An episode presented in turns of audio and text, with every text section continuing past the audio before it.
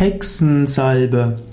Hexensalbe ist ein Begriff aus der Zeit der Hexenverfolgungen.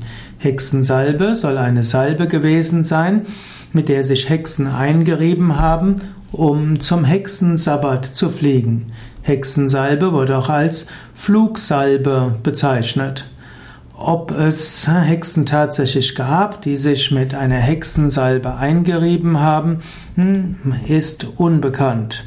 Man findet zwar in der Antike, dass es Salbenrezepte gab, die verschiedene Fähigkeiten verleihen sollten, aber das Konzept der Hexensalbe ist unklar.